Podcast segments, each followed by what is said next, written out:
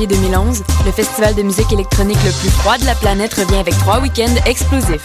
Igloo Fest sur les quais, en collaboration avec Solotech, vous invite à venir danser au rythme des meilleurs artistes de la scène électronique. Pour sa cinquième édition, Igloo Fest reçoit Stanton Warriors, Roundtable Nights, Guillaume de Coutu-Dumont, Baoli, Isolé, Iconica et plusieurs autres. Igloo Pass en prévente dès maintenant. Visitez le www.igloofest.ca pour tous les détails. C'est un rendez-vous en janvier sur les quais du Vieux-Port. Igloo Fest, les soirées les moins hautes en ville. Les six leaders de la musique du monde ont 5 ans. Les productions Nuit d'Afrique invitent à nouveau tous les artistes de musique du monde à s'inscrire en ligne le plus rapidement possible.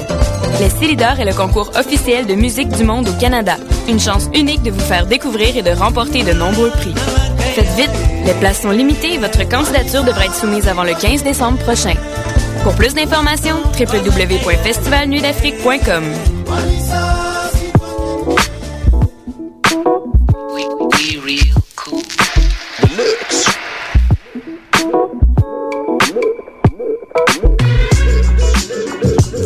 écoutez Choc FM,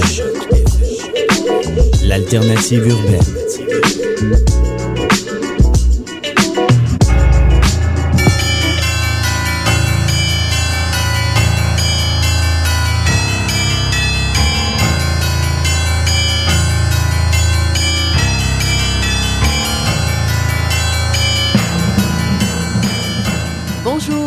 Sur Choc FM, c'est le tome 1, chapitre 10. On est mardi 7 décembre 2010 et c'est Mission Encre Noire. Bonjour Eric. Bonjour Hélène, et il neige toujours.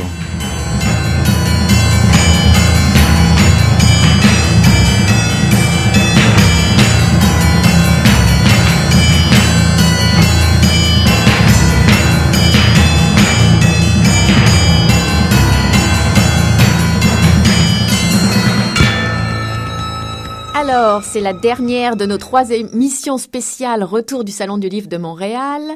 Euh, on est déjà au chapitre 10 euh, de Mission Encre Noire. Et que de Euh, beau monde euh, première à être passé sur nos ondes, n'est-ce pas? Et on espère encore bien d'autres euh, dizaines parce qu'on aime ça et qu'on vous prépare la suite. Alors, pour cette dernière émission Retour du Salon du Livre, Eric, donc on fait comme la semaine dernière et la semaine d'avant, on est allé faire des entrevues lecteurs auprès des auteurs ou éditeurs.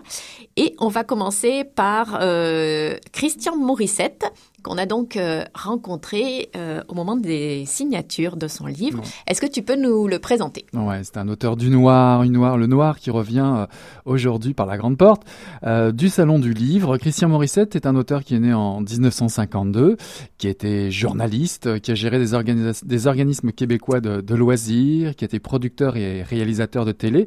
C'est un tout un touche à tout qui finalement s'est mis à l'écriture et notamment au polar. Il est, il est connu et reconnu pour deux polars. Le premier qui s'intitule La vengeance des, des anges, pardon, La vengeance des anges, où euh, trois cadavres mutilés sont découverts dans un hangar qui déclenche une, guerre des gangs où l'enjeu le contrôle du trafic de drogue dans toute la région. Que- Quelque chose de complètement inventé bien sûr, qui n'existe pas ici. C'est publié aux éditions euh, Pratico Polar Press. Plus récemment, et la raison pour laquelle il était au Salon du Livre cette année, il était attendu pour son roman La filière, paru aux éditions euh, Pratico Polar Press, qui nous replonge dans l'univers de la mafia italienne à Montréal, où une guerre euh, de succession fait rage, le parrain vient de décéder, une enquête euh, suite à un meurtre euh, sordide dans le métro, qui nous conduit des taudis du Mozambique aux ruelles de Montréal, comme quoi tout est possible, éclaboussant au passage le ministère des Affaires étrangères et le service national de renseignement. Je vous encourage d'ailleurs à aller voir la bande-annonce sur le site de lafilière.com où on vous prépare tout un thriller euh, en lecture. Donc Christian Morissette. On l'écoute. On l'écoute. Jordan, Quel livre est-ce que tu lis en ce moment? Je suis en train de relire un Agatha Christie. Je suis très classique dans, mes- dans- dans mes lectures. Dans les Agatha Christie, je pense que j'ai les 68 livres qu'elle a publiés chez moi. Et régulièrement, j'en prends un. Je pense que celui-ci, c'est euh, euh, Poirot quitte la scène que je suis en train de terminer. Et si tu as quelque chose à dire à Agatha Christie, qu'est-ce que ce serait si c'était possible? Ah, mon Dieu, excellente question. Je sais pas ce que je lui dirais. J'aime beaucoup sa façon d'écrire, mais c'est dépassé pour aujourd'hui. Mais si on se remet à l'époque où ça a été écrit par une femme à part ça, je trouve ça fascinant qu'elle ait pu faire des trucs comme ça. Qu'elle ait pu mettre en situation des gens. Euh, il y a toute la mentalité anglaise, bourgeoise de l'époque. Ça, je trouve ça bien charmant. Quel est ton endroit préféré pour lire? Un peu n'importe où, mais je lis toujours 15-20 pages avant de m'endormir. Je suis écrivain, mais je travaille aussi dans la télévision, fait qu'on a des horaires assez chargés, des journées qui sont longues.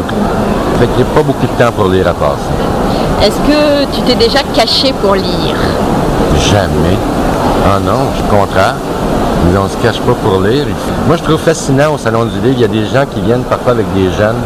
Les jeunes lisent plus que leurs parents. Je les félicite à toutes les fois. Dis, Écoutez, lâche pas, continue, faut lire. Le- que ce soit un, un sport papier ou informatique, euh, ça, c'est pas grave.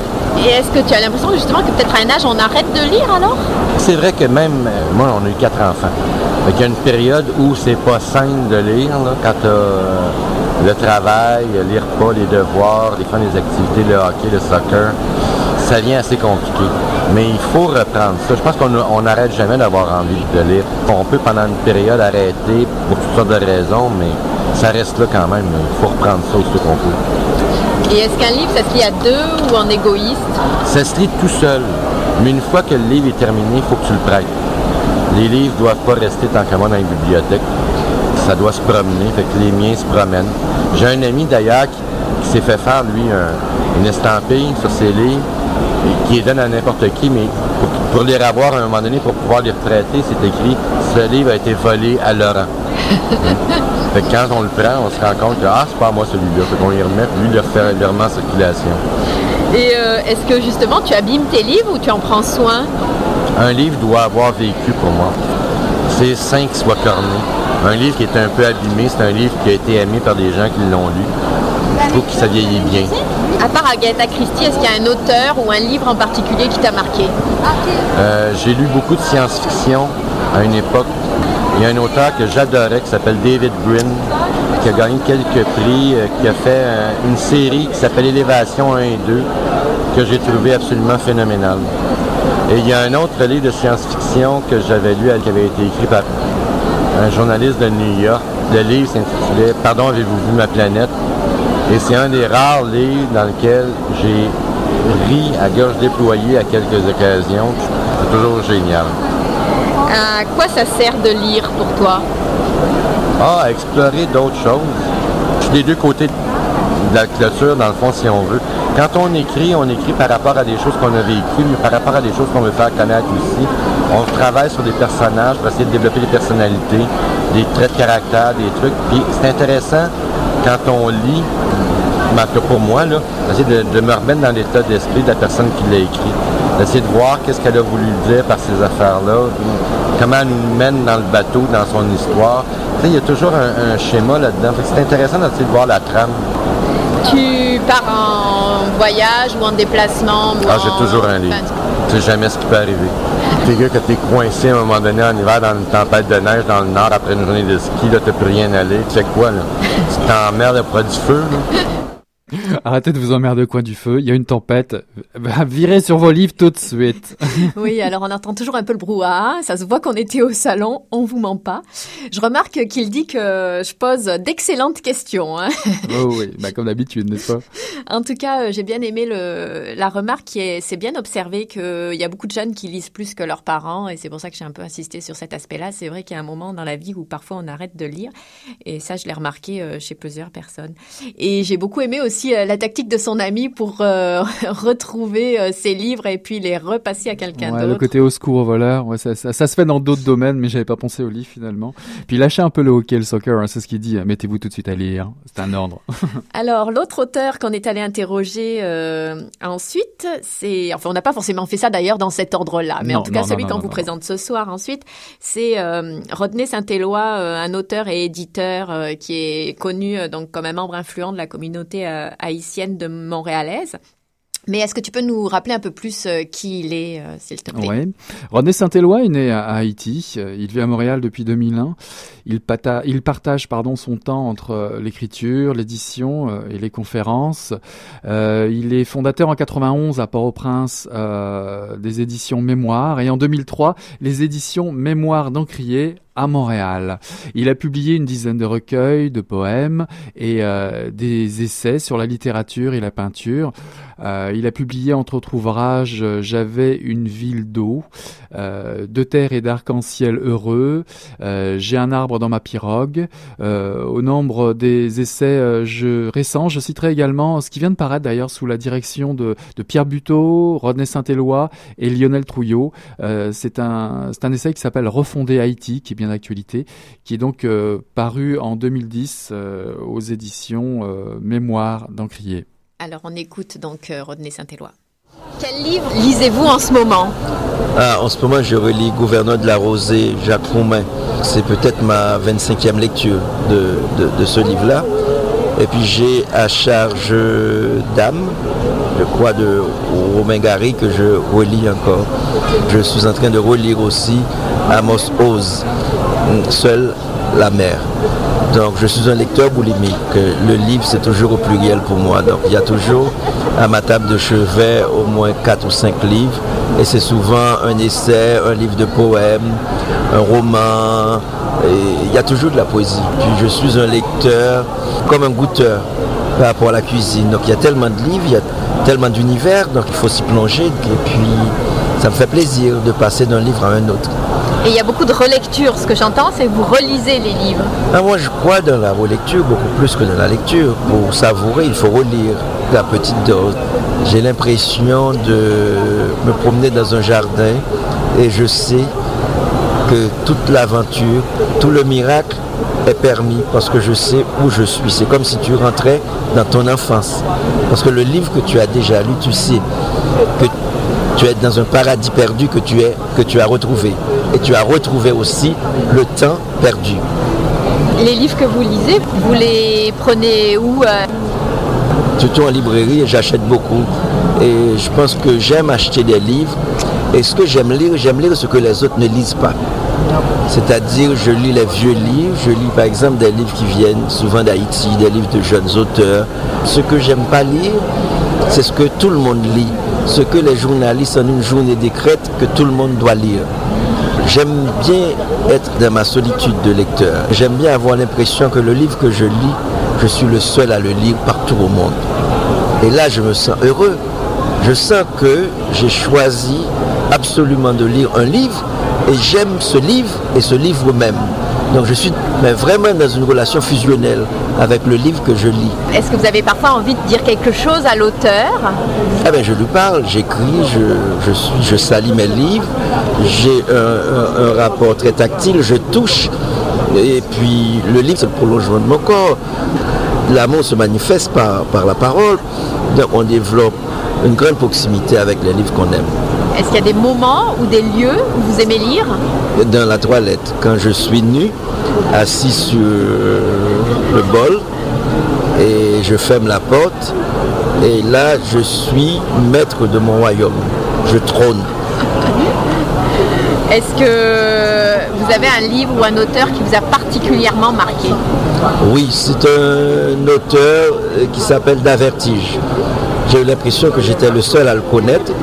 J'ai découvert cet auteur euh, au cours de mon enfance avec un livre qui s'appelle Idem. Et il voulait écrire d'autres livres et les autres livres s'appelaient Ibidem. Donc finalement les autres livres n'ont jamais paru. Et c'est un auteur qui est venu à Montréal qui était complètement fou. Et en 2003, j'ai repris son livre Anthologie secrète et c'est impressionnant, c'est comme Pessoa, c'est un auteur que personne ne connaît. Donc j'ai eu la prétention de penser que je suis son seul lecteur. D'accord, toujours cette idée de proximité. Euh... Idée de proximité, mais cette espèce de mégalomanie de lecteur, de dire je ne partage pas avec les autres. À quoi ça sert de lire? À part cette solitude et cette proximité à, résister, à mieux connaître les gens, à mieux connaître les choses dans leur intimité, à éviter les clichés. Parce qu'en lisant, il y a la sérénité du regard du lecteur il y a l'exaltation du lecteur, il y a la vibration. Je pense qu'il y a le langage du corps aussi en lisant. En lisant, on, peut aimer, on peut détester, on agit, on réagit. Alors qu'on vit dans un monde de plus en plus aseptisé, où toutes les émotions sont tues, où on est capable de dire je t'aime, où on est capable de dire je souffre, où on est capable de dire je suis malade. Donc, où on invente le bonheur. Le bonheur n'est pas inventé. Donc, euh, avec le livre, je suis un homme heureux parce que le livre existe, parce que je peux connaître la bêtise humaine, je peux connaître aussi ce que c'est le bonheur. Combien de temps vous pouvez rester sans lire? Combien de jours? Ah, Jamais, c'est impossible. Donc il faut que je lise. Comme je pisse tous les jours, donc je lis tous les jours. C'est fondamental. Je pense que c'est fondamental pour l'hygiène mentale de lire et de lire complètement, constamment, absolument, tous les jours, à toutes les heures. Et j'aime beaucoup dans le métro, dans l'autobus, partout. Moi, il y a des gens après l'amour qui fument. Avant, je fumais, maintenant, je fume plus, c'est un poème. Et c'est tellement beau, on partage. Donc là, c'est pas le lecteur solitaire. Non, non, non, non. On ne peut pas être que. La solitude doit servir à quelque chose. Ça doit servir à s'ouvrir aux autres. On est toujours en partage, mais la solitude de la lecture est une fausse solitude, puisqu'il y a tellement de personnages, il y a l'auteur, etc. On est dans des temps, ici l'appel au temps, on est dans des lieux. Donc en lisant, on n'est jamais seul. Ce qui est seul, c'est le citoyen qui laisse tomber son statut soit de père de famille, soit d'écrivain, soit d'éditeur, soit de, banquier, soit etc. Donc c'est le moment où on se retraque du monde. On est en retraite avec le monde pour mieux découvrir le monde. Mais après, on peut le faire partager. Mais on est obligé de le faire partager. On lit des contes aux enfants. On lit pour les gens qu'on aime. Le premier principe du dragueur, c'est de savoir lire. Quand vous aimez quelqu'un, vous lui offrez un livre et c'est pas cher. C'est comme on offre une fleur. Vous aimez tel poème, vous l'offrez. Vous offrez un mot, vous offrez un verre à quelqu'un et des fois c'est rien, ça ne coûte absolument rien. Quand vous vous promenez comme là, quand vous venez, etc., est-ce que vous avez une valise de livres avec vous? Ah oui, oui, oui, toujours, toujours. Je prends tout, je suis un lecteur boulimique, donc, et puis ça, ça fait un budget. Donc j'achète très peu de nourriture, mais j'achète beaucoup de livres. Je trône, vous trônez, nous trônons. Soyons boulimiques. Rodney Saint-Éloi, charmant.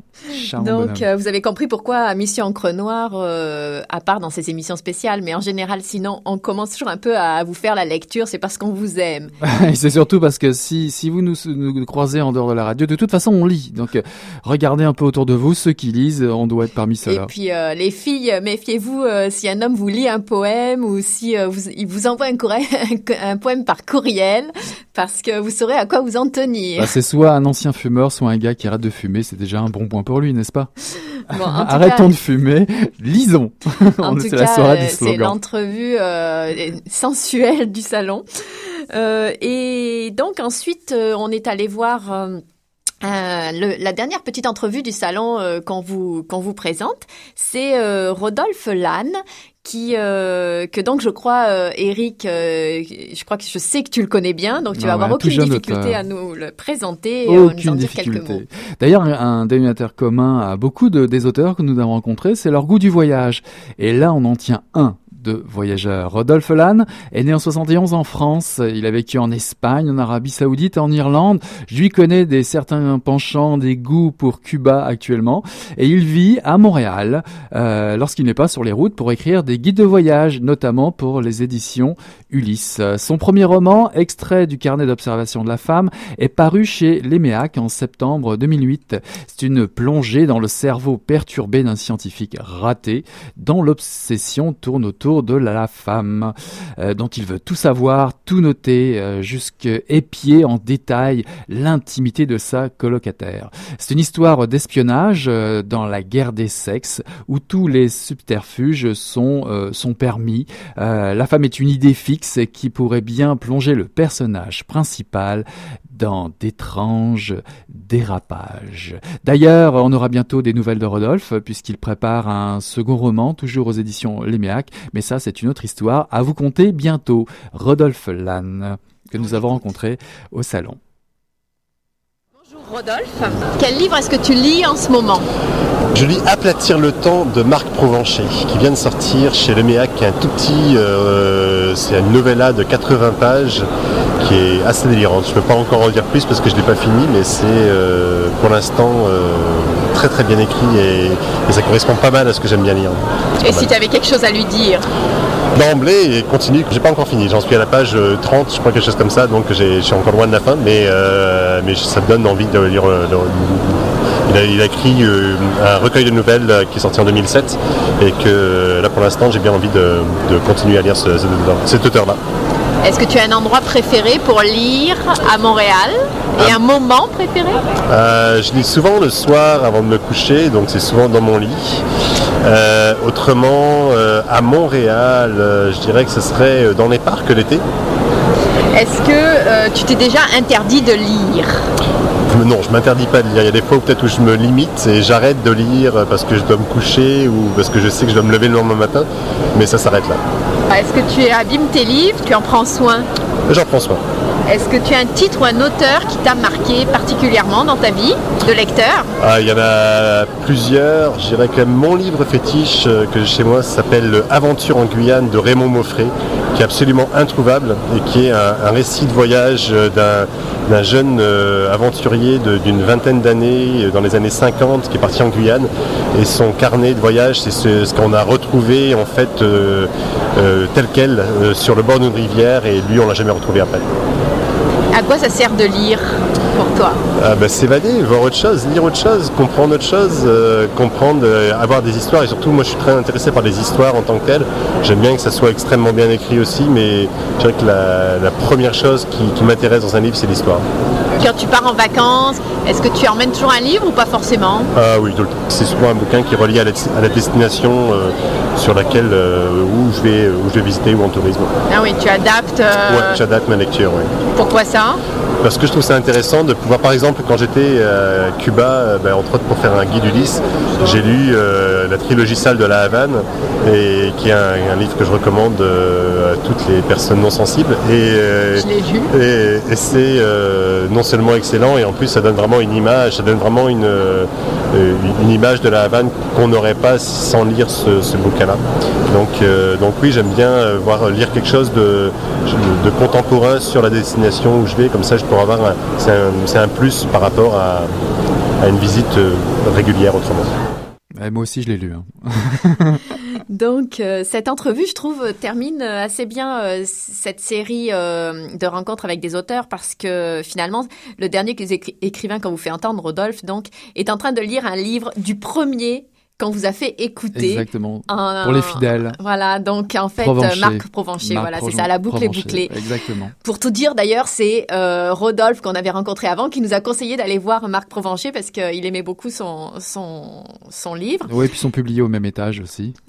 Et, et, euh, il y a tellement de propositions sur les salons, c'est cette grande foire, comme on a, on a déjà dit, que ce sont toujours, c'est quand même toujours intéressant d'avoir des petits conseils pour euh, aller sélectionner qui on doit aller voir dans ce genre d'événement.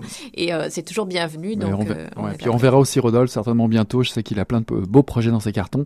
Un beau bonhomme et un, un- un bel écrivain à découvrir. En tout cas, précipitez-vous. Et donc, euh, peut-être, euh, avant de vous quitter un- encore, on reprendra la parole, mais on va écouter. euh, Bah, on va écouter. petite pause musicale. ouais, c'est ça. On va écouter Alpha Blondie, Mister Grande Gueule.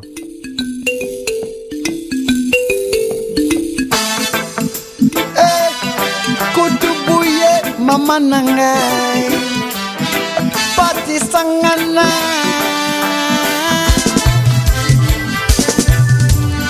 j'aime pas ta gueule Mister Grande Gueule Mister Grande Gueule rends-moi un service ferme ta sale gueule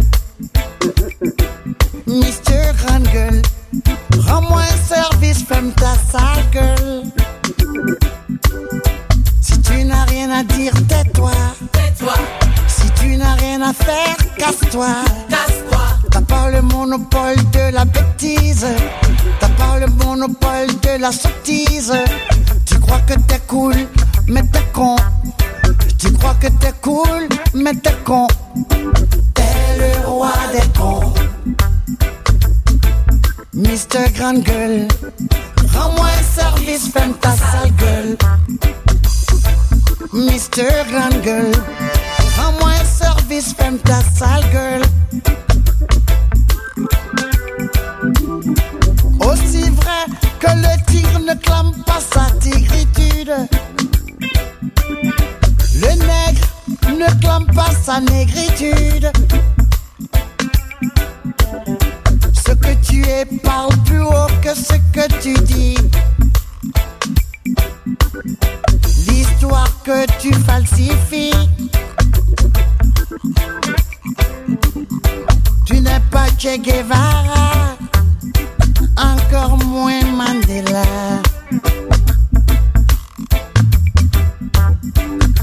Te prends pour ce que tu n'es pas.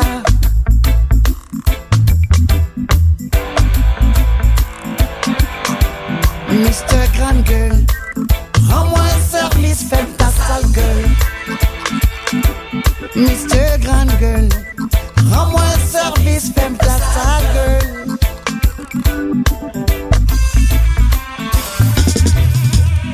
Si tu n'as rien à dire, tais-toi.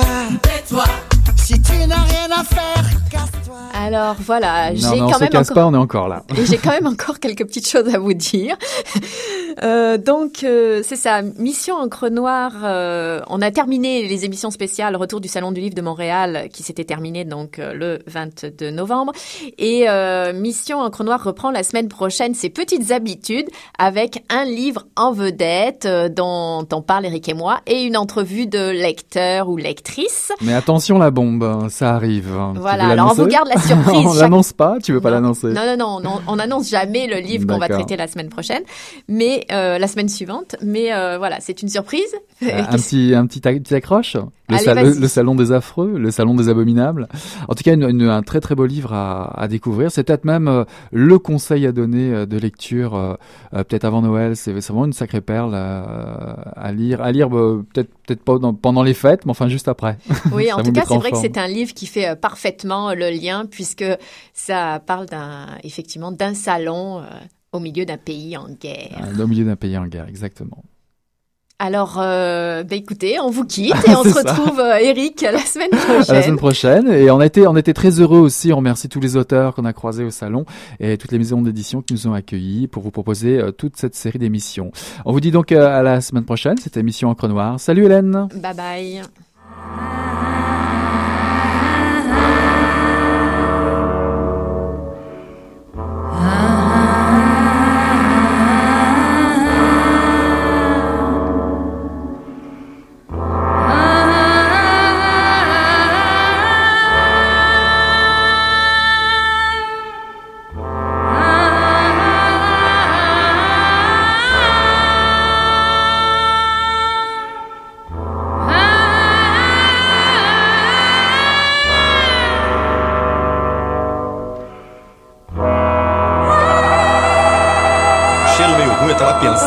Coisa e fedeu as coisas.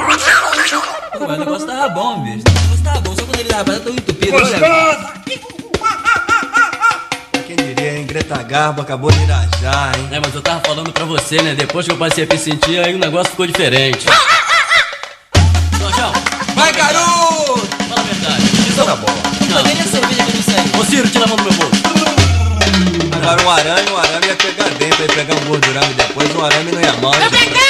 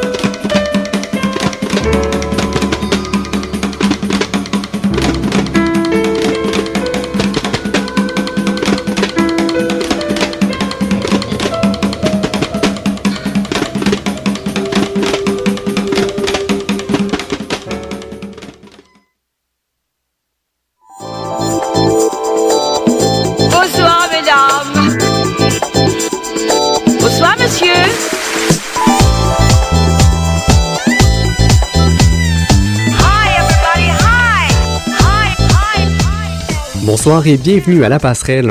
Ce soir à l'émission, nous recevons en entrevue la créatrice de bijoux Anne-Marie Chagnon. On vous parle également de l'exposition Objets non enfouis présentée à la Biosphère.